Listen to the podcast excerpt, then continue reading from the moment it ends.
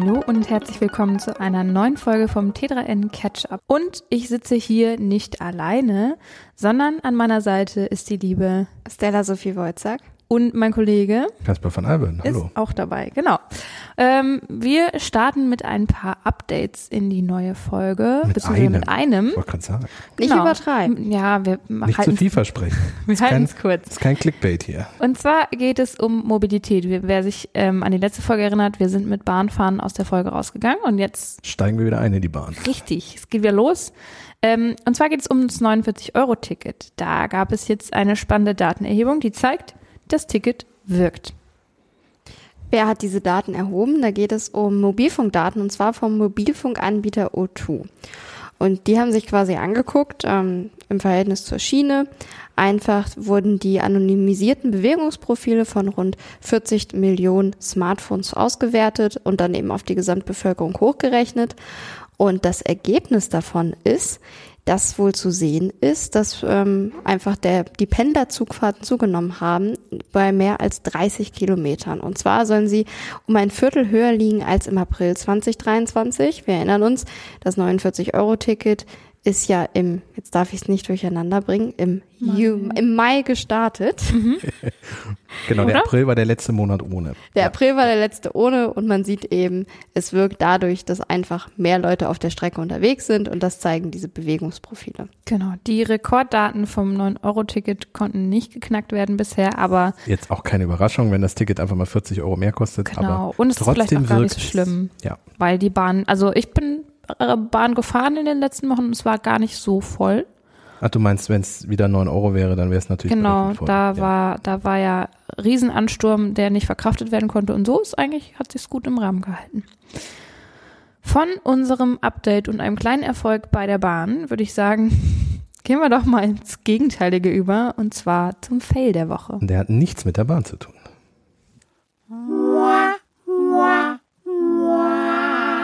Der Fail der Woche. Es geht um eine Sicherheitslücke und zwar bei Schufa-Daten. Die sind äh, relativ sensibel, würde ich mal sagen. Also ich weiß nicht, ob ich wollen würde, dass alle Leute meine Schufa-Daten einsehen können. Um, um nochmal ganz kurz zu sagen, die Schufa, das ist die Schutzgemeinschaft für allgemeine Kreditsicherung, das ist der lange Name davon. Äh, Und im Grunde ist das ja eine Vereinigung, die für vor allem Banken und Versicherungen und ähnliche Unternehmen und auch für Mobilfunkanbieter einen Schufa-Score für alle Kreditnehmerinnen und Nehmer irgendwie erstellt und ähm, anhand dessen können dann zum Beispiel Banken ähm, vorher im Vorfeld schon irgendwie sagen, ist die Person vielleicht kreditwürdig oder weniger kreditwürdig. Bisher gab es da immer wieder Kritik an der Schufa, vor allem weil sie ähm, KritikerInnen zufolge nicht transparent genug macht, ähm, wie genau sie Einschätzungen über die Bonität, also über die, die auch die Kreditwürdigkeit zum Beispiel, Ja. ähm, von Menschen eigentlich trifft. Also was genau fließt da alles mit rein? Wie funktioniert das ganze System?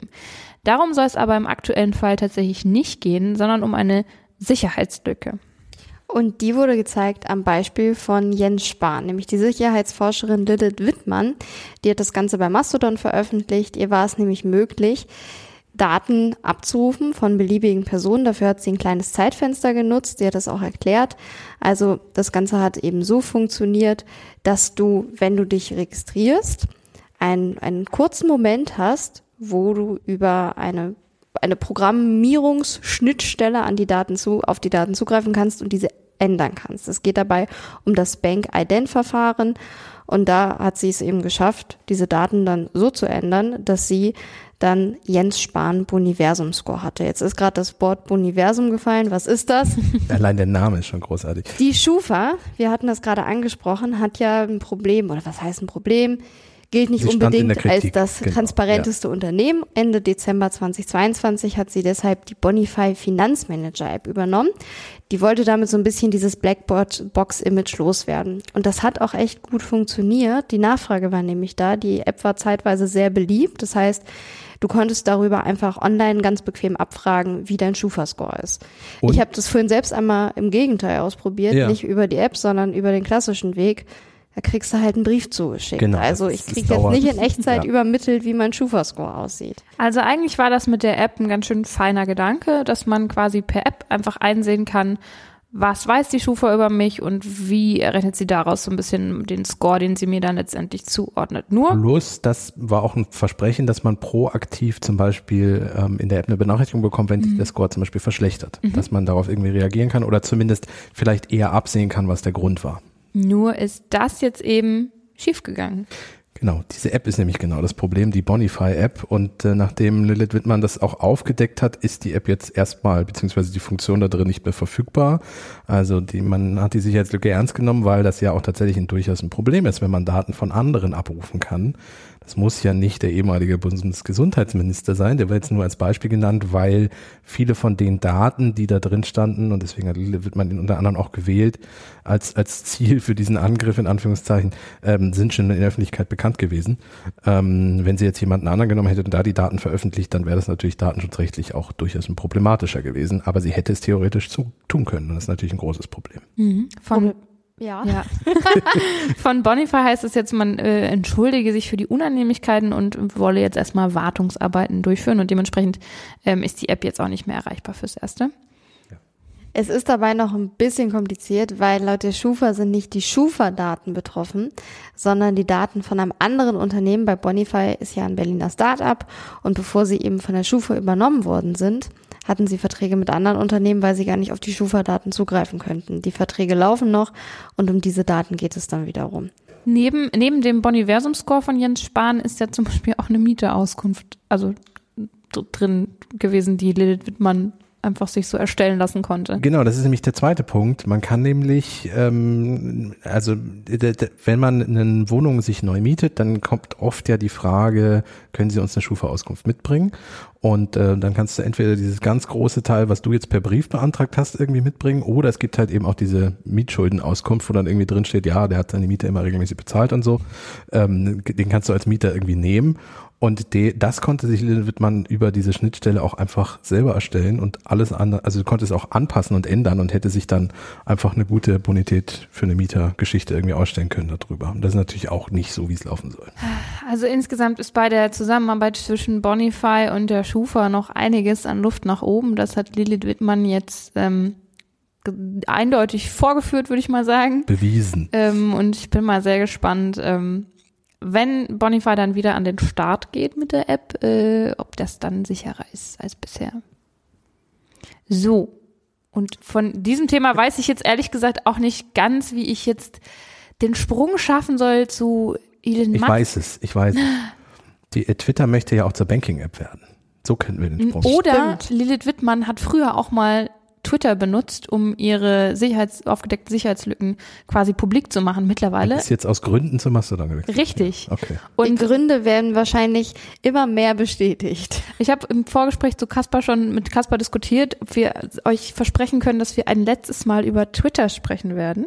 Ja, ich, ich würde sagen, wir, wir feuern mal den Jingle ab, dann sprechen wir darüber, ob das das letzte Mal sein wird und auch, ob, ob es Konsequenzen gibt, falls Ja. wir dann doch nochmal. Seid gespannt. Okay.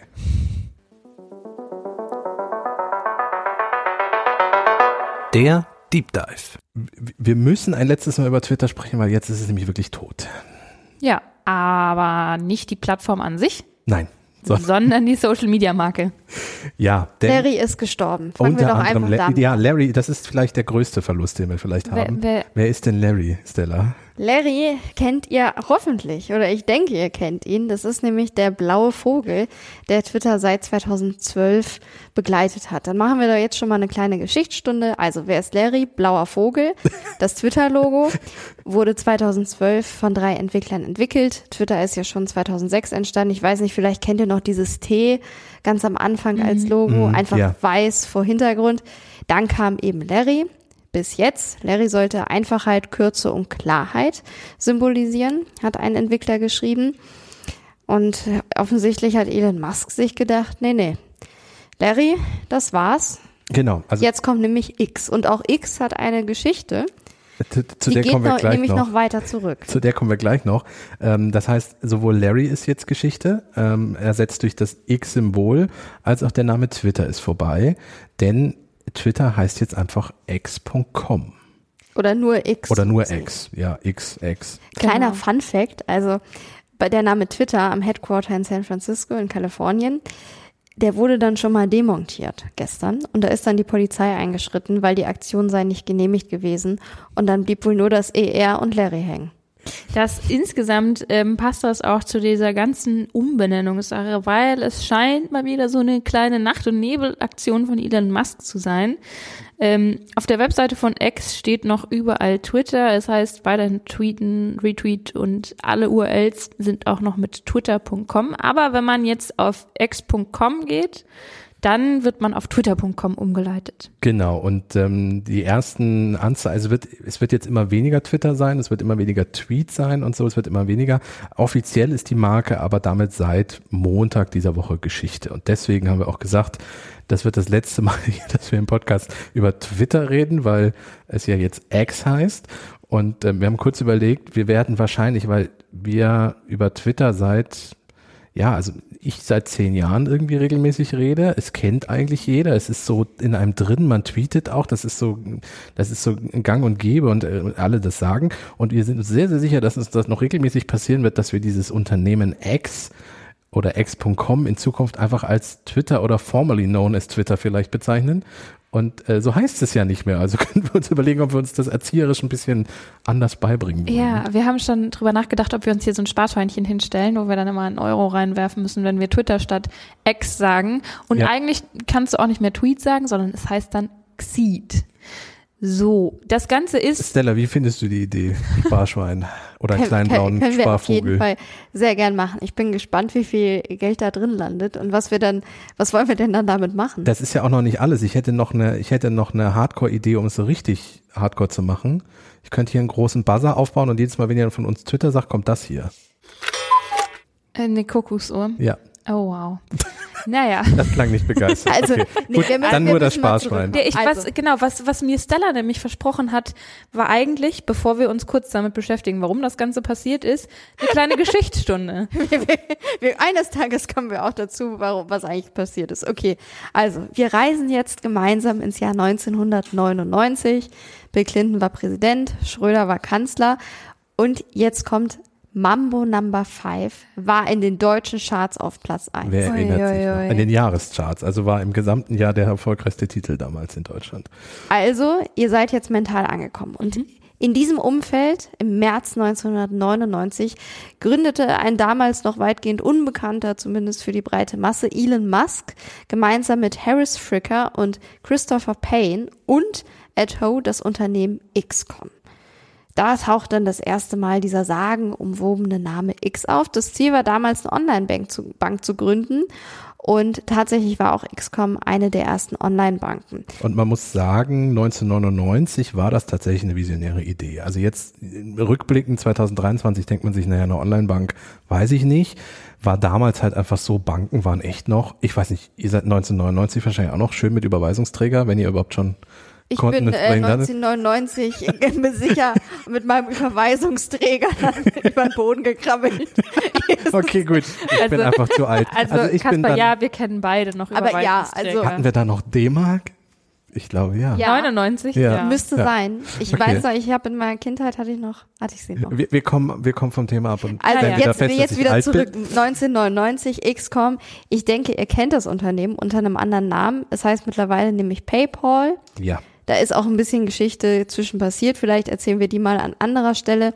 Elon Musk ist da jedenfalls irgendwann ausgestiegen zugunsten vom Investor Peter Thiel. Er, er wurde vom Vorstand Er wurde gegangen. vor die Tür gesetzt, während er selber in den Flitterwochen war. Also das war kein Abgang, die man, also er wurde gegangen, genau. Genau, Peter Thiel wurde zum CEO, Musk war raus. Ähm, es gab davor aber schon Streitigkeiten darüber, wie man die Firma ausrichten will. Und 2001 wo- folgte dann die Umbenennung von X.com beziehungsweise von Confinity ähm, und in PayPal. Also das, was wir jetzt alle kennen. Das heißt, Elon Musk hat schon eine Vergangenheit mit X.com und es geht noch weiter. Da, da muss man jetzt einmal kurz sagen, was war denn damals schon das Problem mit diesem X.com?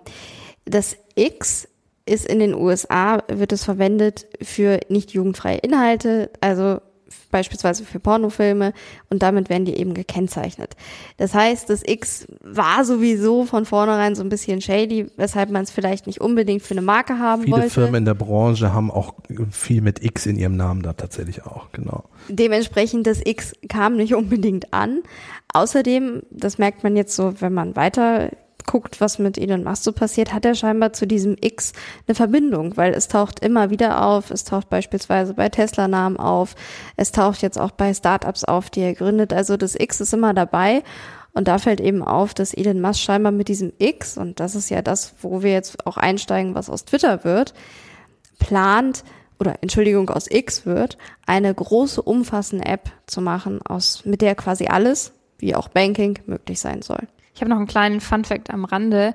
Äh, Elon Musk hat tatsächlich den Domainnamen x.com von PayPal zurückgekauft und zwar 2017 und er hat das Ganze begründet, ähm, dass sie damit, dass die Domain für ihn einen großen sentimentalen Wert habe.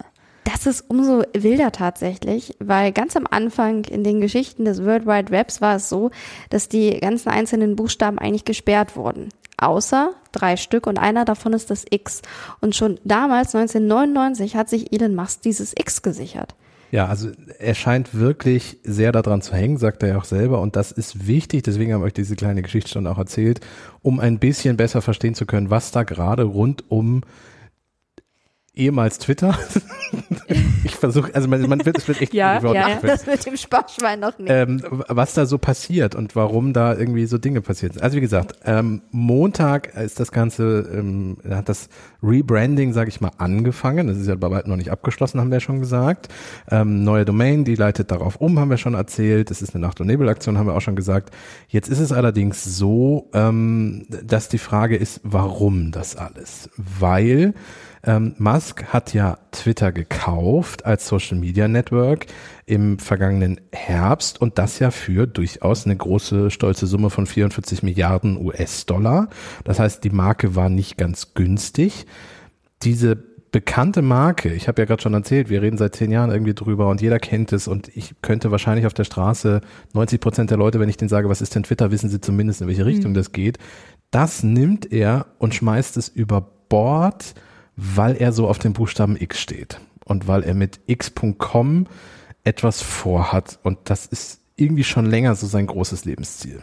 Ja, also wenn wir die X mal ganz kurz noch in, in Elon Musks Leben und angucken, er, uns angucken, er hat ja das Model X von Tesla, es gibt auch SpaceX mittlerweile als seine Firma und eine Überlegung, warum er jetzt auch bei Twitter so eine kleine Radikalaktion gestartet hat mit diesem Buchstaben, ähm, ist so ein bisschen die Überlegung, dass es Twitter, weil gerade bei den Werbeeinnahmen äh, nicht gut ging in letzter Zeit und man jetzt natürlich Aufmerksamkeit bekommt durch dieses Rebranding.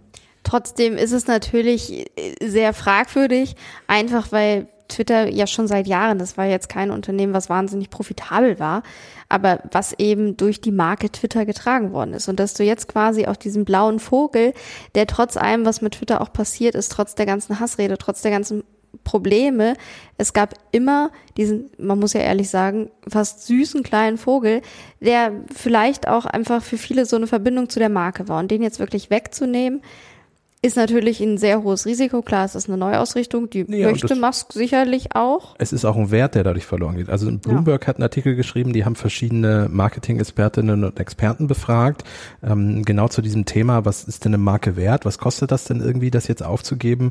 Und die sind sich nicht ganz einig, also die Spanne finde ich relativ hoch, aber in dem Artikel ist die Rede, dass jetzt die Marke, dass die abzuschaffen ungefähr äh, einen Wert von vier bis 20 Milliarden US-Dollar vernichtet. Oh, das ist Also eine kleine Differenz. 16 Milliarden Dollar Unterschied. Ja. Aber selbst 4 Milliarden ist natürlich eine enorme Summe, die jetzt irgendwie komplett in den Wind geschossen wurde.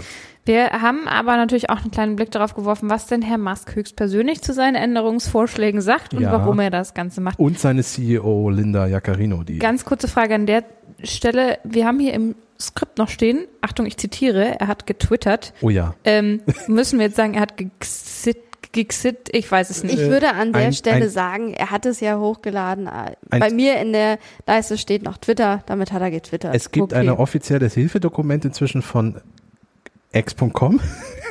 Dort heißt es Xeed, also nicht mehr Tweet, sondern Xeed. Also, sein großer Traum, den er in seinen Postings beschreibt, ähm, ist nämlich der einer App, ähm, die dann X heißen soll.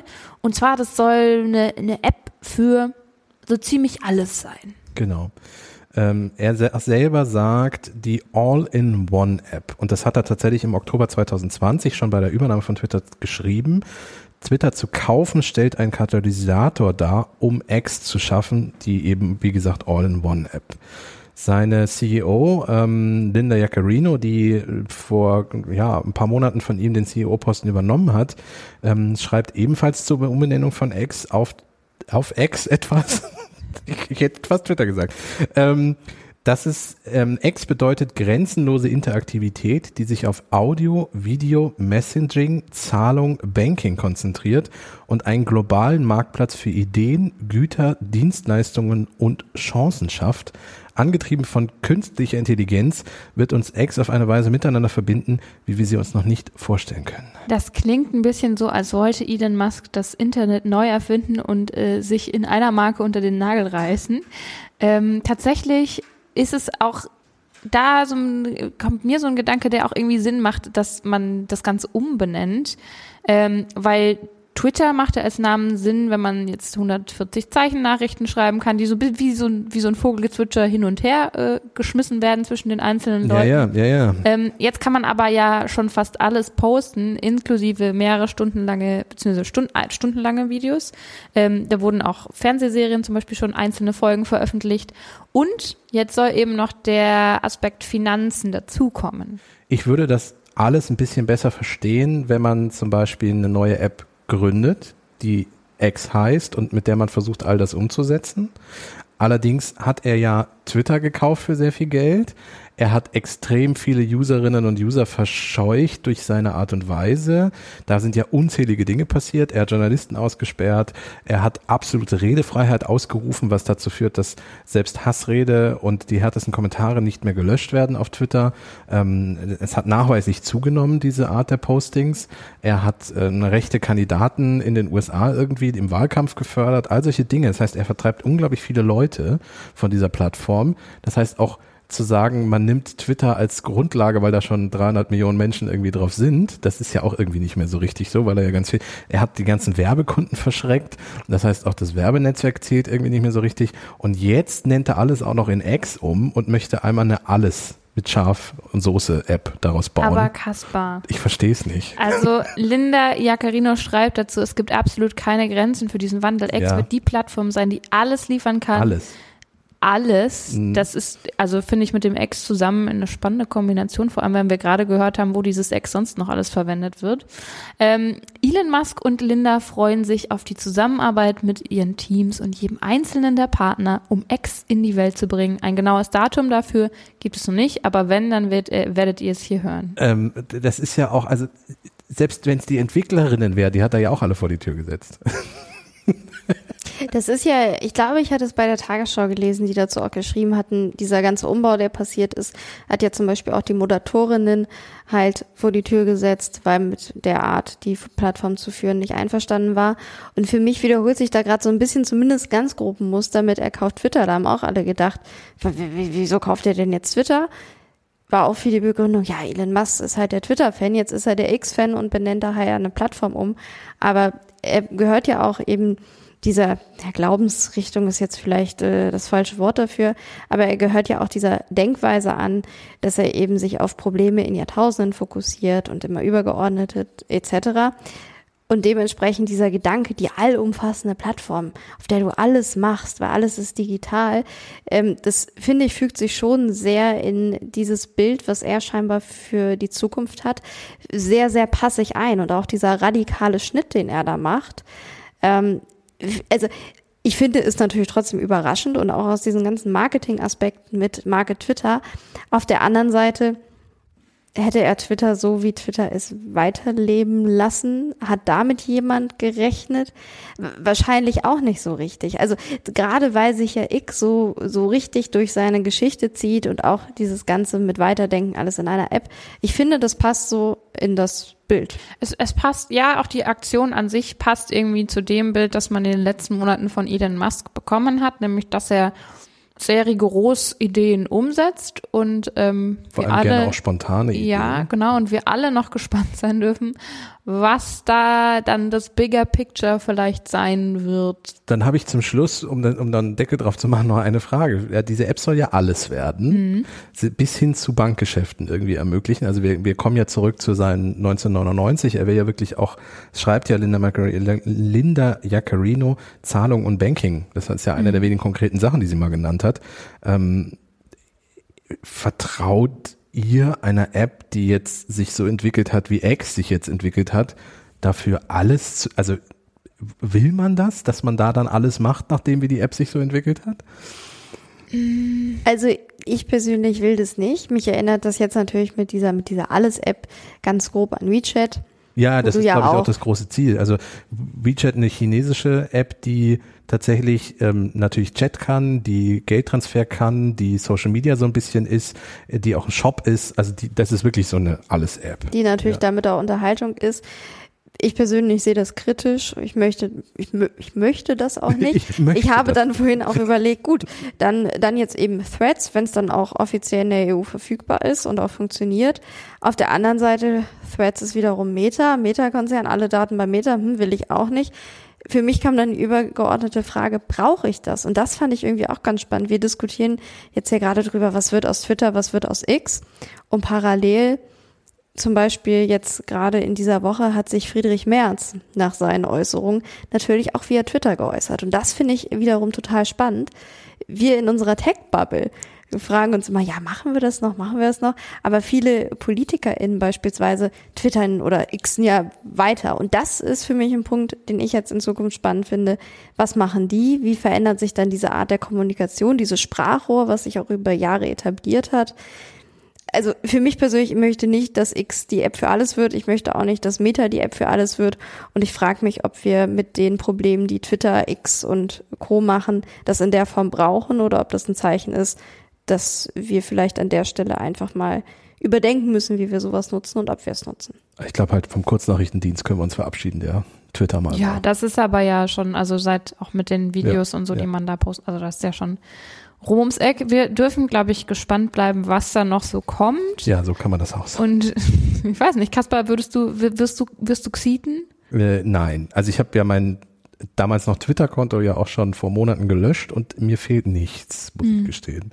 Also ich bin ja äh, auf, Mastodon gewechselt, das ist eine ganz andere Kultur und ich habe ja Threads sehr genossen, haben wir auch schon drüber gesprochen, das hat man mir ja wieder weggenommen von Seiten von Meta. Wer nicht weiß, was da so passiert ist, der, Der- hört sich mal die letzte Der möge Folge sich an. die, die oder vorletzte, also nee, in der letzten Folge haben wir Mhm. drüber gesprochen, wie man es mir weggenommen hat. Ähm, ja, aber das, ähm, ich bin dann einfach damit auch glücklich und es ist auch, also Twitter war einfach immer toll wegen genau diesem Kurznachrichtendienst und diesem kurzen und schnellen und Infos finden und recherchieren und wenn man eine Nachricht gelesen hat, hat man sie ganz oft als erstes bei Twitter gelesen und dieser Unique Selling Point ist halt einfach weg. Und Ja. damit ich dann auch.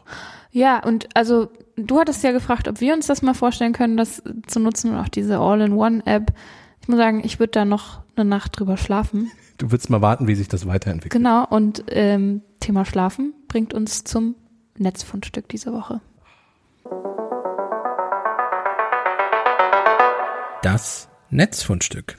Kurze Frage an euch. Seid ihr so Leute, die was äh, zum Einschlafen anhören oder anschauen? Also so beim Film einschlafen oder ne, mit Podcast oder so? Also Film auf gar keinen Fall. Äh, Wenn, dann unfreiwillig. Und Ja. Dann mache ich wieder auf. Aber Podcast. Ich bin so Kategorie ähm, vom Fernseher einschlafen, dann aufstehen, ins Bett gehen und dann hellwach sein. Das ist so mein, das bin so ich. Okay, okay. Und an der Stelle kommt dann der Podcast oder das Hörbuch. Okay, also falls ihr unseren Podcast hier zum Einschlafen hört, dann gute Nacht erstmal, ne? Äh, träumt was Schönes. Dann sind sie spätestens bei meinem Rant über Twitter schon eingeschlafen. Ja, falls ihr was anderes zum Einschlafen hören möchtet, dann könnt ihr das tun und zwar bei Legal Lullabies. Und das ist ein Netzfundstück, das ich mitgebracht habe, weil es irgendwie meinen Humor getroffen hat. Bei Legal Lullabies werden euch die AGBs von TikTok oder wahlweise Instagram nämlich von einer beruhigend sanften Erzählerstimme vorgelesen. Und AGBs sind ja eh schon, also an sich schon so langweilig. Dass man schon beim ersten Satz irgendwie einschläft und sie jetzt auch noch in einer beruhigten Stimme vorgelesen zu bekommen. Ich glaube, ich probiere das wirklich mal aus. Das ist sehr, das sehr ist, schön. Ja, tatsächlich. Also ich habe es mir angehört und dann, ich sollte das äh, aufschreiben für einen Artikel und da muss ich mich schon ein bisschen zusammenreißen. Bist du dabei eingeschlafen? Hat es seinen Dienst erfüllt? Nein, nein, ich, also ich wusste, ich wusste ja, ich muss hier noch was liefern, deswegen habe ich mich dem nicht hingegeben, aber ich hätte schon, hätte schon einschlafen können, so. Warum das Ganze? Ähm, das Ganze ist ein Projekt des schwedischen Künstlerkollektivs The Lazy Data Research Institute, zu, also kurz gefasst TLDR. Wer das nicht kennt, das ist eine Abkürzung, die auch gerne mal als Too, too Long Didn't Read ähm, benutzt wird. Ähm, und dieses Künstlerkollektiv hat es sich zur Aufgabe gemacht, komplexe Statistiken und Daten runterzubrechen und eben so aufzubereiten, dass jede und jeder was damit anfangen kann. Bei dieser konkreten Aktion ging es darum, dass kaum jemand die AGB von so Online-Diensten wie TikTok und Instagram liest, weil die entsprechend verklausuliert, formuliert sind und ellenlang und furchtbar langweilig zum Einschlafen eben. Ah, Stella gähnt an dieser Stelle hier im Studio. Soll das nicht auch, ist das nicht auch so ein Trick, um Dinge zu lernen, dass man die, also nicht, nicht, also sprichwörtlich unter das Kopfkissen quasi legt, aber dass man schon in so Zwischenphasen zum Einschlafen hin sich so Dinge irgendwie noch versucht einzuprägen? Ja, also ich kenne die Methodik, ich weiß allerdings nicht, ob sie irgendwie studienmäßig belegt ist, dass das wirklich funktioniert. Also ich Also- weiß nicht, ob wenn du dir das jetzt zum Einschlafen anhörst, Ob du ich dann in morgen. Zukunft die TikTok-AGBs auswendig kann. Die Frage ist auch, ob du das möchtest. Es kommt Ja. auch auf deinen Lerntyp drauf an. Also wenn du jemand bist, der gut eben mit Audio lernen kann, dann könnte es möglicherweise funktionieren. Auf der anderen Seite, du musst dich fürs Lernen schon konzentrieren. Also auf Büchern schlafen und quasi im Schlaf sich was vorlesen Das- zu lassen, äh, weil man es dann kann, das wäre schön, aber da, da kenne ich noch keine Studien, die gesagt haben, Ich dass das Ich funktioniert. bin der Lerntyp, ich muss es einmal geschrieben haben. Also ich müsste die quasi einmal abschreiben, die AGBs von TikTok. Aber Oh. auch das möchte ich nicht tun. Ja, die könntest du tatsächlich aber auch auf der Seite von Legal Lullabies ähm, dir durchlesen. Allerdings nur bis zu einem gewissen Punkt, weil je weiter man bei diesem bei diesem Pamphlet runterscrollt, umso mehr verdichten sich die Wolken auf dem Nachthimmel, der auf Und dieser der Seite der Himmel wird dunkler, Der Himmel wird genau. dunkler, die Sterne werden heller und irgendwann kannst du gar nichts mehr lesen und nur noch zuhören und schläfst so ein bisschen ein. Ähm, und das war mein Netzfundstück. Ich höre jetzt auch auf, darüber zu sprechen, weil sonst ähm, muss ich auch gleich ein Nickerchen machen. Habt ihr noch irgendwas, was ihr dazu sagen möchtet? Ich finde es ich find's großartig. Das ist, äh, ist genau mein Humor. okay. Absolut getroffen. So, damit wir jetzt wieder ein bisschen wacher werden, äh, beschäftigen wir uns nicht mit einem Löwen, der hat uns letzte Woche alle beschäftigt so ein bisschen, sondern mit, mit anderen Der Wild. Löwe, der ein Wildschwein war. Eigentlich Genau. hätten wir den auch fast als. Naja, nein, das, äh, also wir beschäftigen uns jetzt mit der Okay, Wildtierforschung. okay, gut.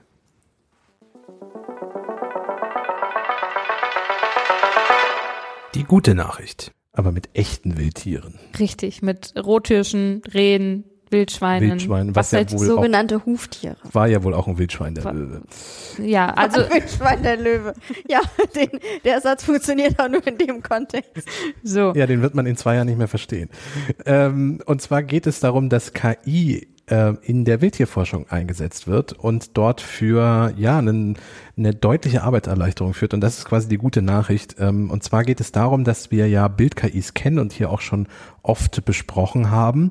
Meistens haben wir es besprochen in den in die andere Richtung, also dass man einen Text in diese KI reinschmeißt und hinten fällt ein Bild raus. Also nach dem Motto: Zeig mir ein Wildschwein in einem Berliner Wald, das aussieht wie ein Löwe.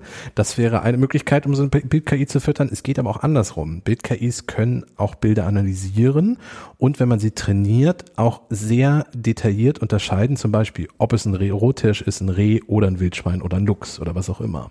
Bei dem Wort Bildbeschreibung, Bildanalyse muss ich immer an den Englischunterricht denken, so in the top left corner. Ich an Deutsch. ähm, in the upper left corner. Ähm, ja, tatsächlich hat sich diese Technologie, die du beschrieben hast, die Uni Freiburg jetzt zunutze gemacht. Genau. Und zwar haben die eine KI eben auf Wildtiere trainiert und haben dann in diese KI Fotos von sogenannten Wildtierkameras geworfen. Die Idee ist relativ einfach. Man stellt überall im Wald solche Kameras auf, die auf Bewegungsmelder reagieren und dann Fotos beziehungsweise Videos machen von dem, was vor der Kamera rumläuft, weil man so halt auch, man muss halt sagen, Wildtiere sind zum Glück relativ scheu, so dann auch die Wildtiere mal erfassen kann. Das Problem ist jetzt, Wenn man viele dieser Kameras aufstellt und die viele Fotos schießen, kommen sehr schnell sehr viele Bilder zusammen und die musste man bisher händisch auswerten. Das heißt, arme studentische Hilfskräfte saßen vor dem Rechner, klickten sich durch die Bilder durch und sagten, nein, das ist ein Jäger, das ist ein Wildschwein. Hier Das sehen Sie. Da Ein ist Rotfisch. nichts auf dem Bild. Da ist da ist nur der Hintern von einem Tier. So, und das musste halt händisch gemacht ein werden. Traktor. Und zwar in 1,2 Millionen Bildern in dem Fall. Genau. Die Aufnahmen wurden 2019 und 2020 gemacht in verschiedenen Nationalparks in Deutschland, zum Beispiel dem Bayerischen Wald und stammen von 643 automatischen Wildtierkameras. Gott sei Dank musste das jetzt keiner mehr händisch machen, Richtig, diese 1,2 Millionen Aufnahmen da einzusortieren. Warum so viele Bilder entstanden sind, lässt sich übrigens ganz gut erklären. Ähm, diese Wildtierkameras, die funktionieren mit Bewegungsmeldern bzw. mit Bewegungsauslösern und fotografieren automatisch, wenn sich da irgendwas bewegt. Und wenn es nur ein Grashalm ist oder ein Schmetterling, der vorbeifliegt. Eben. Und dementsprechend ähm, ist da, entstehen da viele, viele Bilder, auf denen nicht so wirklich was drauf ist, was man sehen will. Um einen Vergleich zu ziehen, äh, also wir beziehen uns hier auf einen Bericht des SWRs, der jetzt im Interview den Leiter des Projektes äh, befragt hat zu dem Thema. Und er hat erzählt, dass in diesen 1,2 Millionen Bildern die KI 36 Wölfe und 16 Luchse gefunden hat. Das ist nicht wirklich viel, wenn man das bei 1,2 Millionen Bildern irgendwie. Wobei das finale Ergebnis, das soll ja erst noch im Herbst kommen. Ja, im Moment Also haben die sie werten 36 ja noch- und 16 Luchse gefunden. Sie werden ja noch aus. Ähm, ab Juni 2023 haben sie das Ganze dann auch nochmal fortgeführt, weil sie wollen eben auch die quasi älteren Aufnahmen mit den aktuellen vergleichen. Was bedeutet, du brauchst jetzt wieder neue Aufnahmen, die du eben einspielst, weil 2019, 2020 ist ja jetzt auch schon wieder ein bisschen her. Genau, und äh, das war so erfolgreich und hat so gut funktioniert, dass man das jetzt auch in Albanien und Rumänien fortführt, das Projekt. Also die äh, Forscherinnen dort kriegen äh, quasi die KI auch zur Verfügung gestellt und es geht dann unter anderem auch um Datenaustausch untereinander, weil man ja auch ähm, durchaus Wildtiere hat, die ja auch weite Wanderstrecken hat, haben und es auch nicht, also ich sag mal so, ein Wildtier ist relativ egal, ob es jetzt an der deutschen Grenze ist oder nicht. Was zum Beispiel in Albanien und Rumänien ganz spannend ist, ist wohl, ähm, dass da zum Beispiel auch Luchse, Wölfe und ähm, Bären vorkommen. Und dann will man halt auch gucken, ähm, wie sich diese Raubtiere oder Beutegreifer werden sie auch genannt, ähm, auf andere Wildbestände auswirken. Dass man da so ein bisschen äh, eine Übersicht bekommt quasi, was, was passiert da eigentlich in diesem Ökosystem. weil das auf Deutschland ja perspektivisch zukommen wird. Der Wolf kommt ja auch immer mehr zurück und solche Dinge. Also äh, proaktiv schon mal gucken, was in anderen Ländern, wo die Tiere schon wieder da sind, passiert. Na gut, es bleibt ja auch kein Tier an einer Landesgrenze stehen und sagt, oh, Genau. Jetzt Nee. hier darf ich nicht. Hier kennen Sie mich noch nicht, haben Sie mich noch nicht erforscht. ja, also so viel dazu. KI in einem sinnvollen, sehr sinnvollen Einsatz, wie ich finde. hoffentlich gut trainiert, nicht dass, äh, nicht, dass es da zur Verwechslung kommt. Dass, dass die KI sagt, da war ein Löwe in Brandenburg. Also wenn, Eigentlich müssten wir die Folge, wir Wenn- können die nicht Rest in Peace Larry, wir müssen die von Vögeln und Löwen oder irgendwie so nennen. Kann man uns ja noch überlegen. Nein, die bleibt Rest in Peace Larry, der arme Larry. Wenn ihr dieses Ende jetzt hört, dann werdet ihr die Überschrift der Folge auf jeden Fall schon gelesen haben. Das stimmt, ihr werdet, ihr werdet wissen, wie wir uns entschieden haben. Wenn Ja, da nur X steht, dann, dann haben wir auch eine Entscheidung getroffen. Aber ich glaube nicht, dass, äh, dass das der Fall sein wird. Ich bin übrigens sehr verwirrt immer, wenn hier der Name Larry fällt, weil ich bei Larry immer an Larry Page denken muss. Ähm, und Larry Page, ähm, der lebt ja noch. der hat Google gegründet und lebt noch. Ja, dem geht's hoffentlich Und gut. deswegen war ich von dem, von dem Überschriftenvorschlag im Doc ein bisschen verwundert erstmal, bis ich dann gemerkt habe, ach ja, der Vogel hieß Larry. Guter Punkt. Das müssen wir dann auch klarer machen, nicht, dass das dann irgendwie falsch verstanden wird. Ja. So, aber wir einigen uns auf den Titel und machen da ganz klare Sache. Und wenn ihr diese Folge gehört habt jetzt, dann habt ihr hoffentlich schon einen sinnvollen Titel von uns bekommen. Wir haben uns wie immer gefreut, dass ihr mit dabei wart. Schaltet gerne auch nächste Woche wieder ein und bis dahin bleibt uns nur noch zu sagen, tschüss. Macht's Ciao. gut. Tschüss.